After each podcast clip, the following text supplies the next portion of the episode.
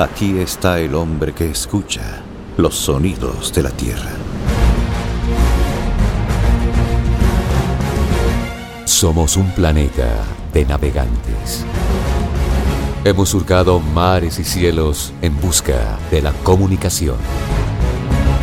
Melkin Buitrago presenta Bitácora de vuelo. Bitácora de vuelo. Un viaje en el tiempo con la banda sonora de la historia.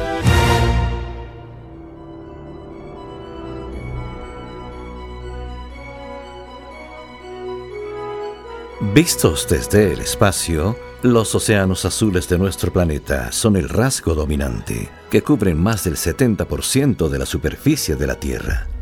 En total, hay unos 1.400 millones de kilómetros cúbicos de agua superficial o de hielo. Puede parecer mucho, pero si se compara con el tamaño de la Tierra, es bastante insignificante. A nuestro mundo lo podríamos llamar planeta agua en lugar de planeta Tierra pero la distribución del agua es extraordinariamente desigual, con enorme cantidad en los océanos, el 96.5% del total, y con grandes recursos de origen fluvial en algunas regiones, en oposición a los desiertos, donde es extremadamente escasa y a menudo solo un espejismo. Una muy pequeña fracción del agua planetaria, el 3.5% es agua dulce líquida superficial, como la de los ríos y lagos de agua dulce que aprovechamos para beber, y la congelada de los casquetes polares. Habitamos un planeta rico en agua, y la mayor parte es salada. Se presenta en estado sólido o es subterránea. El agua en sus diferentes estados conforma un formidable ciclo natural, el ciclo del agua, activo desde hace unos 3.800 millones de años. Este motor de la vida pone en circulación cada año 580.000 kilómetros cúbicos de agua evaporada y transpirada a la atmósfera, y otro tanto en forma de lluvias. Pero en vista del calentamiento global surge la pregunta, ¿cómo se está afectando el ciclo del agua? Con los continentes y océanos progresivamente más calientes, aumenta la evaporación del agua, y para mantener el equilibrio en su ciclo, ella regresa a la superficie, en forma de lluvia o de nieve, también con mayor abundancia. Es decir, es más intenso el ciclo del agua. Se produce más evaporación y como resultado intensas lluvias en algunas zonas y en otras fuertes sequías. La Tierra sobrevivirá con sus vibrantes bosques, océanos y campos, solo si cambiamos nuestros comportamientos. De lo contrario, seremos protagonistas de un suicidio colectivo pues ya hemos encendido el interruptor de la autodestrucción que mantiene en vilo nuestra supervivencia. Esperando por un milagro, en la voz del poeta Leonard Cohen.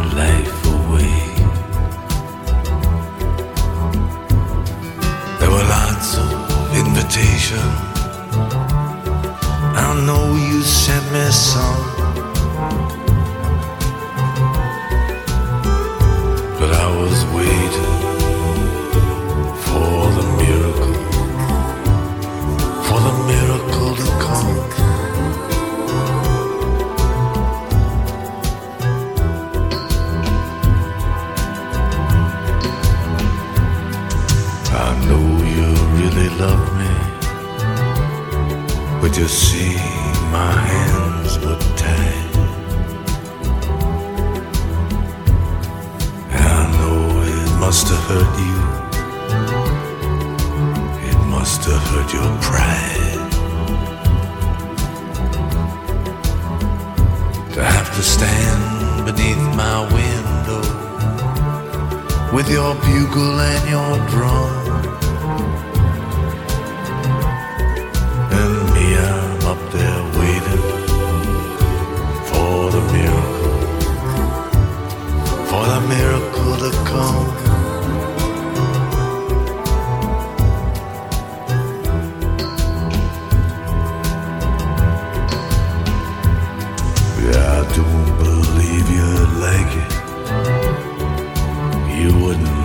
It here.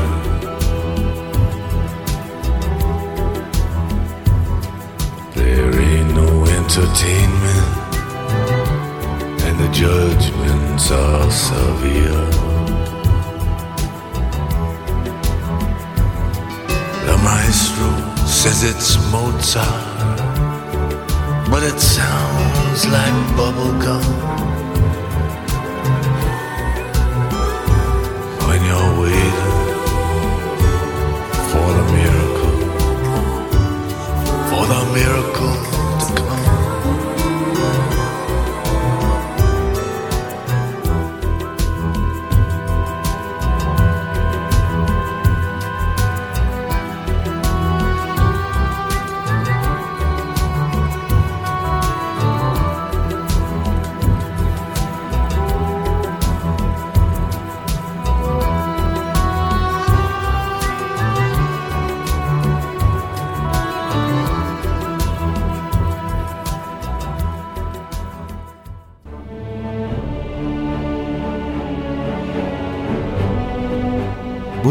Tuvimos que cruzar antes de encontrar nuestro camino. Esta es Bitácora de vuelo.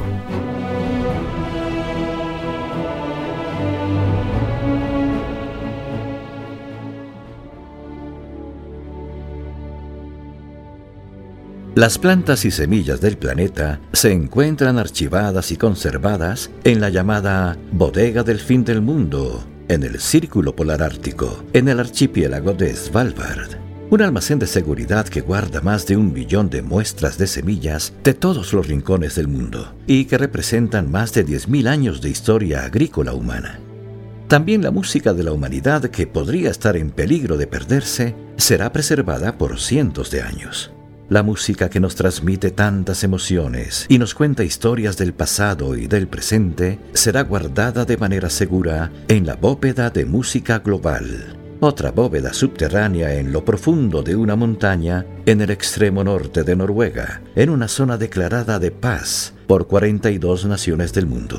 Allí se almacenará y preservará la música más importante del mundo durante los próximos mil años un refugio seguro para las expresiones musicales humanas más preciadas e importantes de todos los tiempos, y que incluirá desde la música cultural hasta los éxitos de hoy.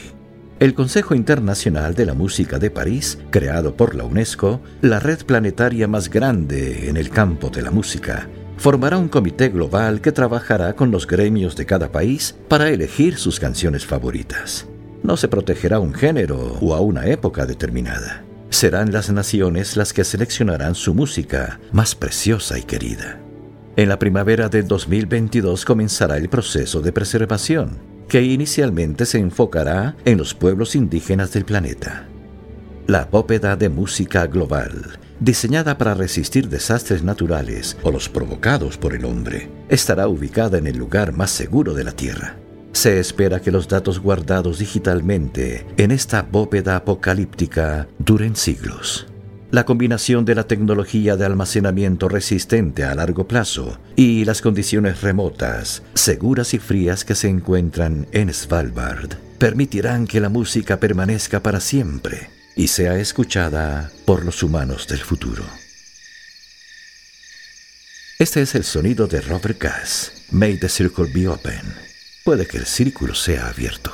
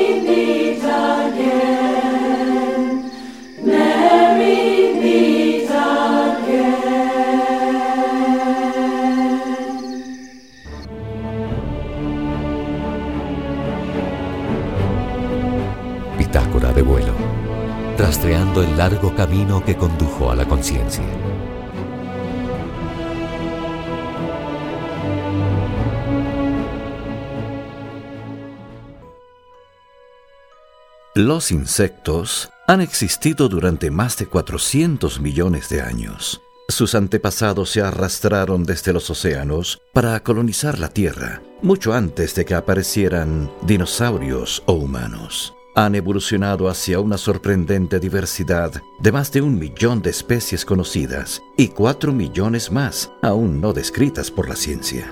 Solo de escarabajos hay más de 300.000 tipos diferentes. El mundo no funcionaría sin estas diminutas criaturas. Polinizan nuestras plantas, controlan las plagas, reciclan todo tipo de material orgánico, desde estiércol hasta cadáveres, troncos y hojas de árboles, mantienen el suelo sano y las semillas dispersas. La vida de los insectos es sorprendente y son fuente vital de alimento para miles de criaturas más grandes como pájaros, murciélagos, lagartos, anfibios y peces pero están desapareciendo de la Tierra a un ritmo alarmante. En Alemania se redujeron en un 76%, en el Reino Unido las mariposas comunes en un 46% y las más raras en un 77%, a pesar de los grandes esfuerzos de los conservacionistas. Trece especies de abejas en el Reino Unido se extinguieron y en Estados Unidos la mariposa monarca, célebre por su migración anual entre México y Canadá, disminuyó en más del 80%. La pérdida de su hábitat, la agricultura intensiva o la vivienda, la creciente tormenta de plaguicidas utilizados por agricultores y jardineros que aplican millones de toneladas en los campos cada año, la crisis climática, la contaminación y los efectos de las especies invasoras parecen condenarlos a su extinción. En nuestro mundo, tan lleno de pesticidas, solo sobreviven especies resistentes como las cucarachas, los mosquitos y las moscas domésticas. Nos sentimos impotentes frente a los problemas ambientales globales, pero podemos detener la disminución de los insectos. La mayoría de ellos podría salvarse rápidamente si le diéramos un lugar para vivir y alimentarse en paz. Tres cuartas partes de los cultivos que nos alimentan necesitan estos polinizadores. Vivir en armonía con la naturaleza y sentirnos parte de ella. Solo así lograremos nuestra propia supervivencia. Con la banda británica The New Seekers, esta canción de 1971, me gustaría enseñarle al mundo a cantar en perfecta armonía.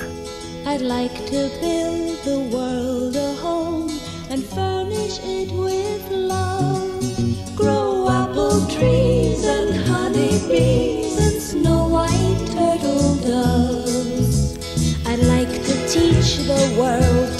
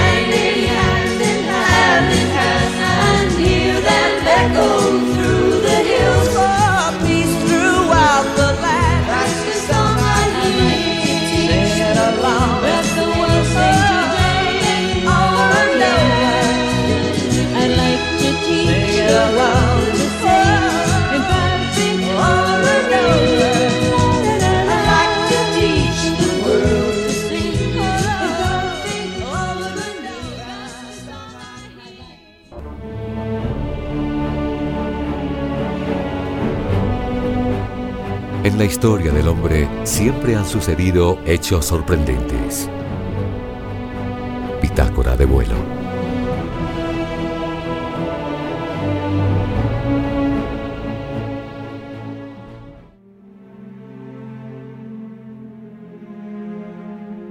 ¿Cómo serán los alimentos en el futuro? ¿Nuestra base alimenticia serán los insectos? ¿La comida se consumirá a través de píldoras? ¿Podremos comer todo lo que queramos sin engordar? ¿Cuál será nuestra dieta en el año 2050, cuando el planeta tenga 10 mil millones de habitantes? Las personas se han vuelto más altas, más pesadas y están envejeciendo, por lo que una persona promedio en el futuro necesitará más comida que hoy. Acabar con el hambre y además satisfacer una creciente demanda mundial de alimentos es el gran desafío de las Naciones Unidas tal vez nos veamos obligados a consumir una dieta que a simple vista nos impresiona mucho, los insectos. El 30% de la población mundial ya los incluye en su dieta diaria, especialmente los asiáticos. La crianza de insectos sale mucho más barata que la del ganado, consume menos agua y no deja ninguna huella de carbono. Los grillos saben a nueces, por lo que serían un gran sustituto de las barritas de cereales. El cultivo de algas que contienen lípidos, proteínas y carbohidratos en cantidades elevadas será también esencial. En el futuro, ya no sentirán pena porque mueran vacas, cerdos o pollos, gracias a los avances en la genética y a productos elaborados a partir de células madre. Con las impresoras 3D ya es posible imprimir productos como carne, pasta o pan, y hay restaurantes que han diseñado una alimentación basada en los genes de cada persona. La mayoría de la población mundial vivirá en las grandes ciudades y la solución para alimentarla estará bajo tierra. Se usarán diodos LED en vez de luz solar y un sistema de cultivo hidropónico en el que las plantas crecerán bajo el agua. De esta forma, no hará falta tierra ni fertilizante. ¿Podrá esta dieta salvar al planeta? No hay una única respuesta sobre cómo será la alimentación del futuro, pero sí sabemos que nuestros hábitos de consumo cambiarán drásticamente.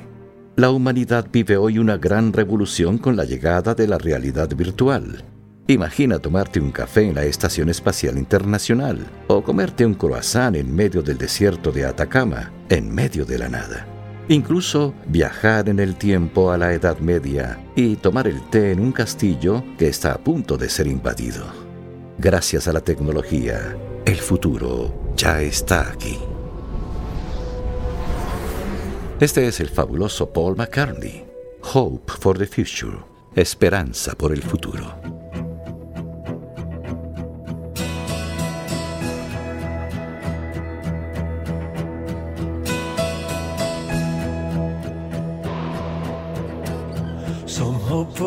Future. Some wait for the call to say that the days ahead will be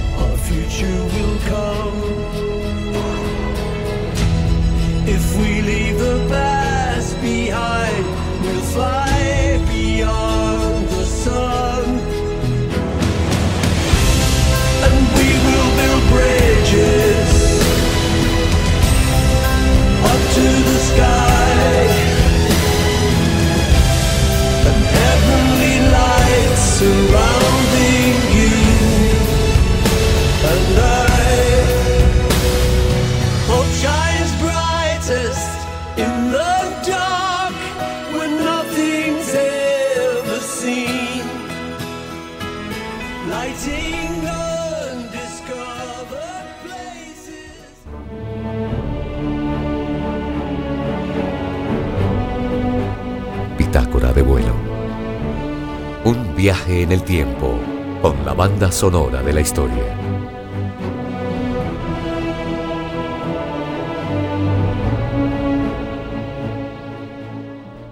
Una vez que la sonda Voyager 1 dejó atrás a Saturno, el 14 de febrero de 1990, Carl Sagan le propuso a la NASA hacer que la sonda girara su cámara para tomar una fotografía en dirección a la Tierra, desde los confines del sistema solar.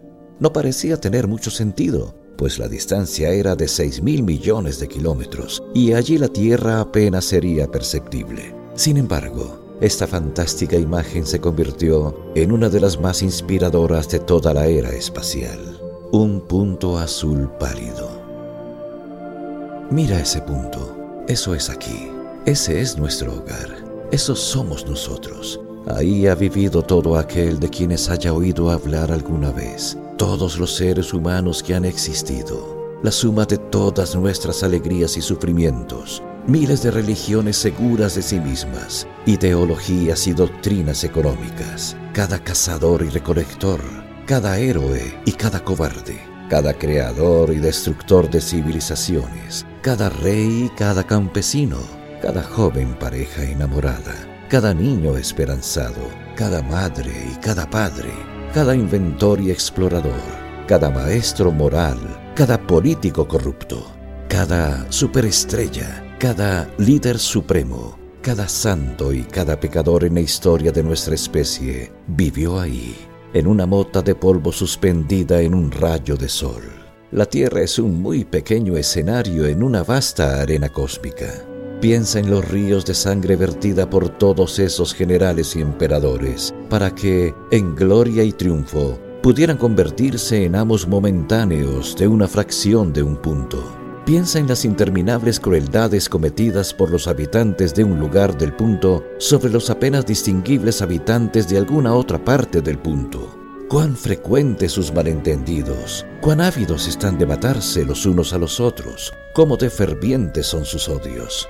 Nuestros posicionamientos, nuestra supuesta importancia, el espejismo de que ocupamos una posición privilegiada en el universo. Todo eso lo pone en cuestión ese punto de luz pálida. Nuestro planeta es un solitario grano de polvo en la gran penumbra cósmica que todo lo envuelve. En nuestra oscuridad, en toda esa inmensidad, no hay ni un indicio de que vaya a llegar ayuda desde algún otro lugar para salvarnos de nosotros mismos. Dependemos solo de nosotros mismos. La Tierra es el único mundo conocido hasta ahora que alberga vida. No hay ningún otro lugar, al menos en el futuro próximo, al cual nuestra especie pudiera migrar. Visitar, sí. Colonizar, aún no. Nos guste o no, en este momento la Tierra es donde tenemos que quedarnos. Se ha dicho que la astronomía es una experiencia de humildad y yo añadiría que también forja el carácter. En mi opinión, no hay mejor demostración de la locura que es la soberbia humana que esta distante imagen de nuestro minúsculo mundo para mí recalca la responsabilidad que tenemos de tratarnos los unos a los otros con más amabilidad y compasión, y de preservar y querer ese punto azul pálido, el único hogar que jamás hemos conocido.